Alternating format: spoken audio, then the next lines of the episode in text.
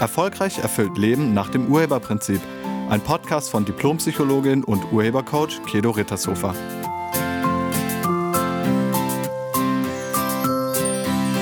Hallo, herzlich willkommen und schön, dass du da bist. Ich habe eine Frage bekommen, ob ich nicht mal einen Podcast darüber machen könnte, was Coaching eigentlich ist. Also was ist Coaching und vor allen Dingen auch, was ist Urhebercoaching und was ist Coaching nicht. Und genau darum geht es in diesem Podcast. Bekannt wurde der Coaching-Begriff vor allem durch den Sport. Kennst du wahrscheinlich auch. Da spricht man häufig von dem Coach, der uns irgendetwas beibringt im Sport. Coach bedeutet jedoch in der Übersetzung Kutsche. Also Kutsche, eine Kutsche, eine Möglichkeit, sich schneller zu einem bestimmten Ziel zu bringen. Und To Coach bezieht sich im Englischen auf das Beraten und Trainieren von Sportlern und dient der Verbesserung der sportlichen Leistung, unter anderem auch durch körperliche Übungen. So, und mittlerweile hat dieser Coaching-Begriff auch andere Bereiche als den Sport erreicht. Im Beratungsbereich versteht man unter Coaching die individuelle Beratung oder die individuelle Begleitung und Unterstützung von Einzelpersonen oder auch von kleinen Gruppen durch einen professionellen Berater den sogenannten Coach. Und es gibt zwei wesentliche Bereiche des Coachings. Es gibt einmal den beruflichen Bereich, das nennt man Business Coaching, und dann gibt es den gesamten privaten Bereich, das wäre dann Life Coaching. Business Coaching richtet sich in erster Linie an Personen im beruflichen Umfeld. Und beim Life Coaching geht es um alle anderen Lebensthemen. Also der Begriff Coaching kommt von Kutsche, und bezeichnet die Möglichkeit, sich schneller zu einem gewünschten Ziel zu bringen. Nicht der Coach bringt dich dahin, das ist ein Irrtum, sondern du kannst also einen Coach nutzen, um dich dahin zu bringen, wo du hin willst. Und Coaching ist keine Therapie. Und eine Therapie ist kein Coaching. Da gibt es einen gewaltigen Unterschied. Zum anderen sind die Voraussetzungen anders, aber auch die Abläufe sind komplett anders. Und beides hat seine Berechtigung. Eine Therapie ist immer prozessorientiert und es geht um erster Linie um Heilung. Ein Coaching dagegen ist immer ergebnisorientiert und es geht darum, ein Ziel zu erreichen. Und die Ziele können wirklich ganz, ganz unterschiedlich sein. Darauf komme ich nachher nochmal zurück. Also im Coaching geht es um ein gewünschtes Ergebnis. Und dieses Ergebnis, das wird vom Coachee, also vom Kunden, vom Klienten vorgegeben, nicht vom Coach. Wenn der Coach das Ergebnis vorgibt, dann nennt man das Training. Beispielsweise ein Seminar. Wenn ich ein Seminar anbiete, dann biete ich das unter einem Thema an, wie zum Beispiel glücklich sein oder erfüllte Partnerschaft oder raus aus dem Single sein oder Happy Family, hätte ich fast gesagt. Also irgendwie sowas. Also das heißt, ich habe ein ein Zweck für dieses Seminar. Darum geht es. Das ist der Nutzen des Seminars. Da gebe ich als Trainer das Ergebnis vor. Und alle Menschen, die dieses Ergebnis in ihrem Leben etablieren wollen, können sich dann zu diesem Seminar anbieten. Und innerhalb des Seminars gibt es mit Sicherheit auch Coaching-Elemente. Allerdings das gesamte Seminar ist dann eher eine Art Training, weil der Veranstalter das Ergebnis vorgibt. Soweit erstmal der Unterschied zwischen Training und Coaching. Und Coaching ist immer ein Beschleuniger auf dem Weg zur Zielerreichung. Sollte es zumindest sein.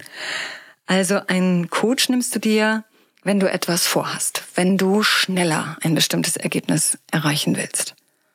Und nochmal, Coaching ist keine Therapie und es ist auch keine aktive Hilfe im Sinne von der Coach löst für dich deine Probleme. Es ist eher eine Art Wegweiser oder noch besser eine Art Türöffner. Ja genau, der Coach eröffnet dir neue Möglichkeiten. Das ist der Türöffner durch spezielle Fragetechniken. Und durch die Tür durchgehen musst du dann selbst. Also die Möglichkeit nutzen kannst du, wenn du das willst. Das musst du allerdings selber machen. Der Coach zeigt dir nur den Weg. Gehen musst du ihn selbst. Kommen wir kurz zur Geschichte des Coachings. Also Coaching ist ja mittlerweile eine sehr gängige Bezeichnung für eine professionelle Beratung. Und zu den ersten Nutzern von Coaching gehörten vor allem Führungskräfte aus betrieblichen Organisationen, also Führungskräfte in Firmen, in Unternehmen, Management, Top-Management. Die hatten erkannt, dass sie in Bezug auf schwierigere Arbeitssituationen oder gar Probleme von klärenden Gesprächen mit einer neutralen dritten Person extrem profitieren können. Mitte der 70er Jahre übertrug man erstmals in den USA das Prinzip des sportlichen Coaching auch auf die Betreuung von Mitarbeitern. Und zwar durch die Vorgesetzten.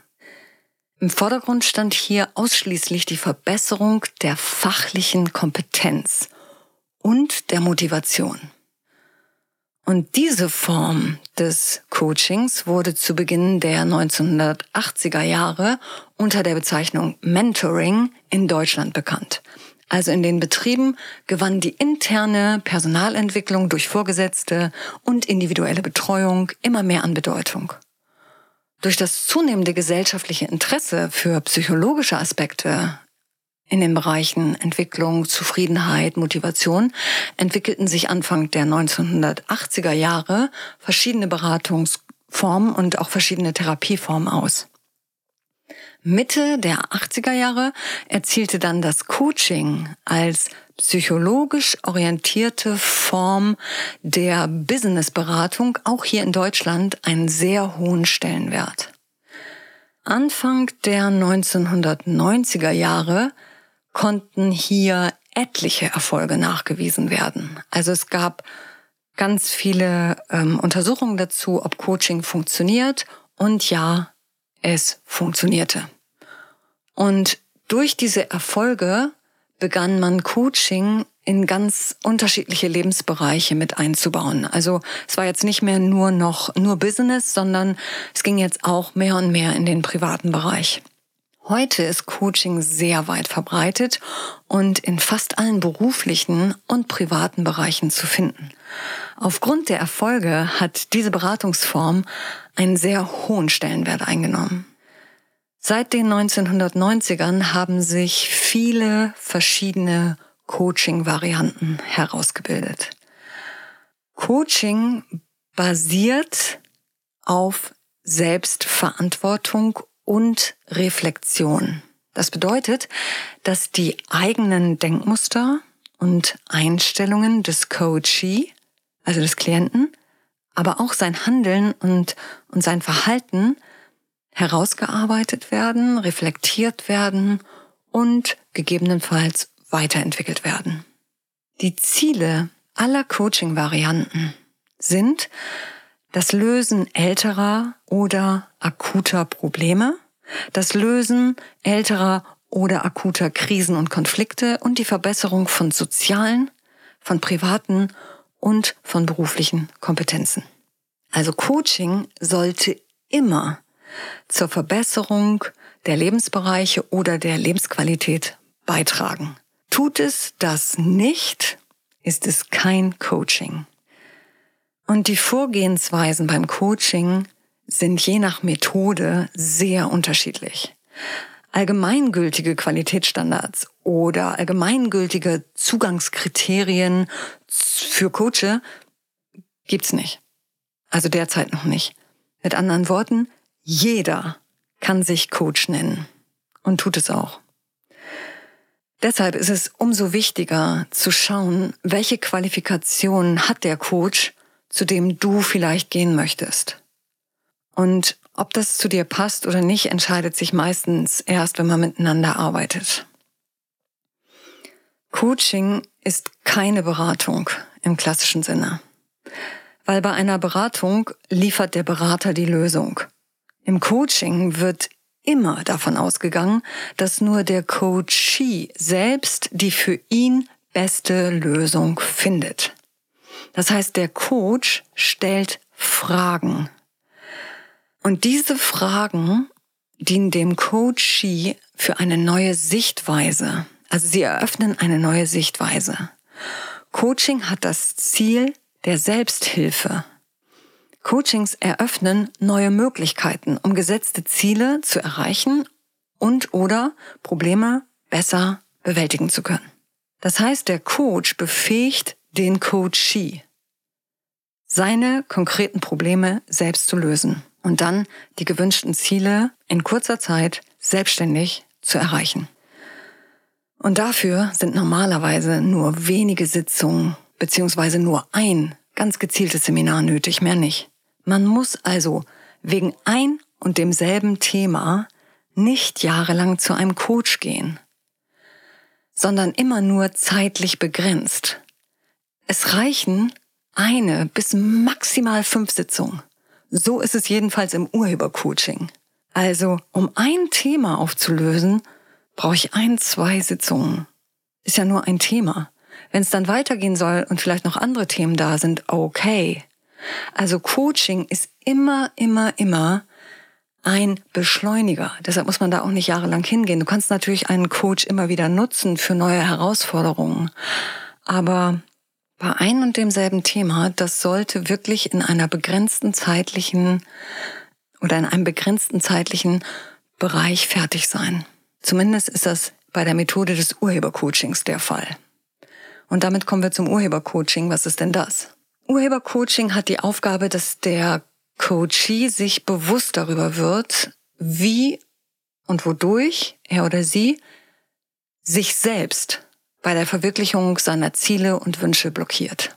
Beziehungsweise wodurch der Coachee sich selbst im Weg steht. Das gilt es zunächst einmal bewusst zu machen. Und diese durch innerste Überzeugung verursachte Blockierung, die wird im Urhebercoaching, also im Gespräch zwischen dem Coach und dem Coachee, aufgelöst. Und zwar vollständig aufgelöst durch Fragetechniken.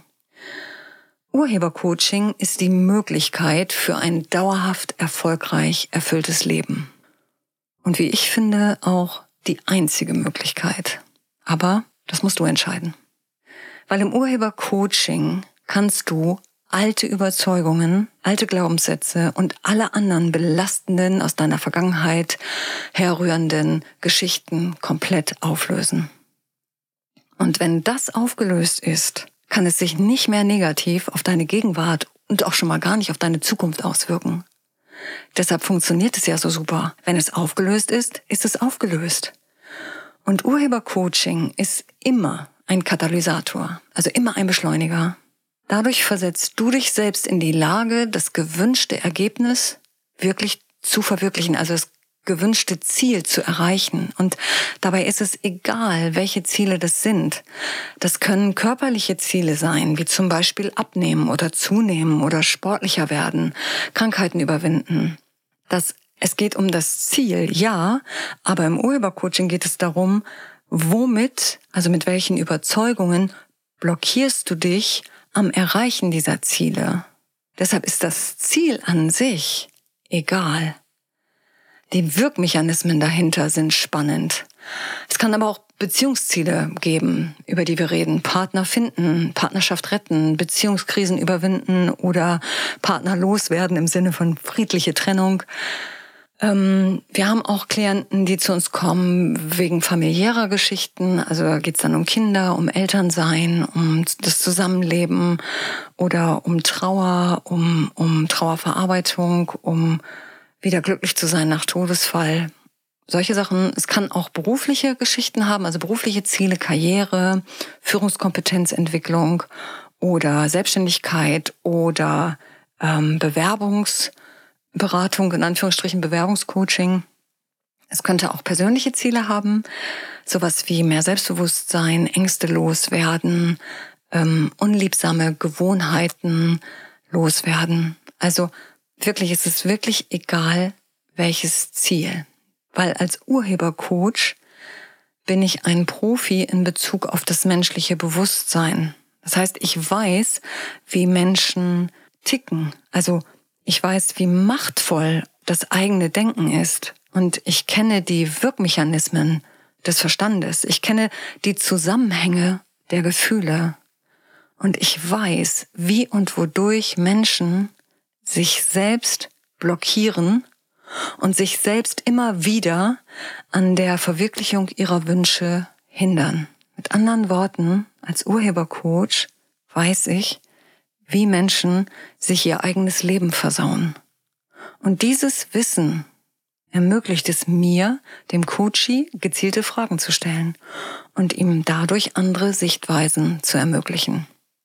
Wenn der Coachie sein dysfunktionales Denksystem im Coaching-Prozess transformiert hat, dann steht der Ergebnisverwirklichung, also der Zielerreichung, wirklich nichts mehr im Weg. Wenn es aufgelöst ist, ist der Weg frei. Das Urhebercoaching und damit das Wissen um die Zusammenhänge und das Wissen um das Urheberprinzip ermöglicht es mir, den Menschen in Einzelcoachings oder in Paarcoachings oder auch in Seminaren tiefgreifend, effizient und extrem nachhaltig weiterzuhelfen. Deshalb habe ich mich nach meinem Studium der Psychologie gegen eine Therapie entschieden. Also im Sinne von, ich habe zwar noch eine Psychotherapeutenausbildung gemacht, habe aber gedacht, das ist es nicht. So will ich nicht arbeiten. Und dann habe ich mich für Coaching entschieden. Das wollte ich lernen, weil das für mich besser funktioniert. Denn meine Absicht ist es, dass Menschen glücklich sind und die Ziele erreichen, die sie erreichen wollen. Und genau darum geht es im Urhebercoaching. Also einen Coach brauchst du, wenn du dir deine Probleme nicht mehr leisten kannst oder nicht mehr leisten willst. Ich danke dir fürs Zuhören und ich wünsche dir eine wunderschöne Woche voller Freude, Begeisterung, Liebe und Erfüllung. Sei nett zu dir und zu allen anderen. Tschüss. Sie hörten einen Podcast von und mit Diplompsychologin und Urhebercoach Kedo Rittershofer. Wenn Sie mehr über die Angebote von Kedo erfahren wollen, schauen Sie im Internet unter www.urheber-prinzip.de. Vielen Dank und auf Wiederhören.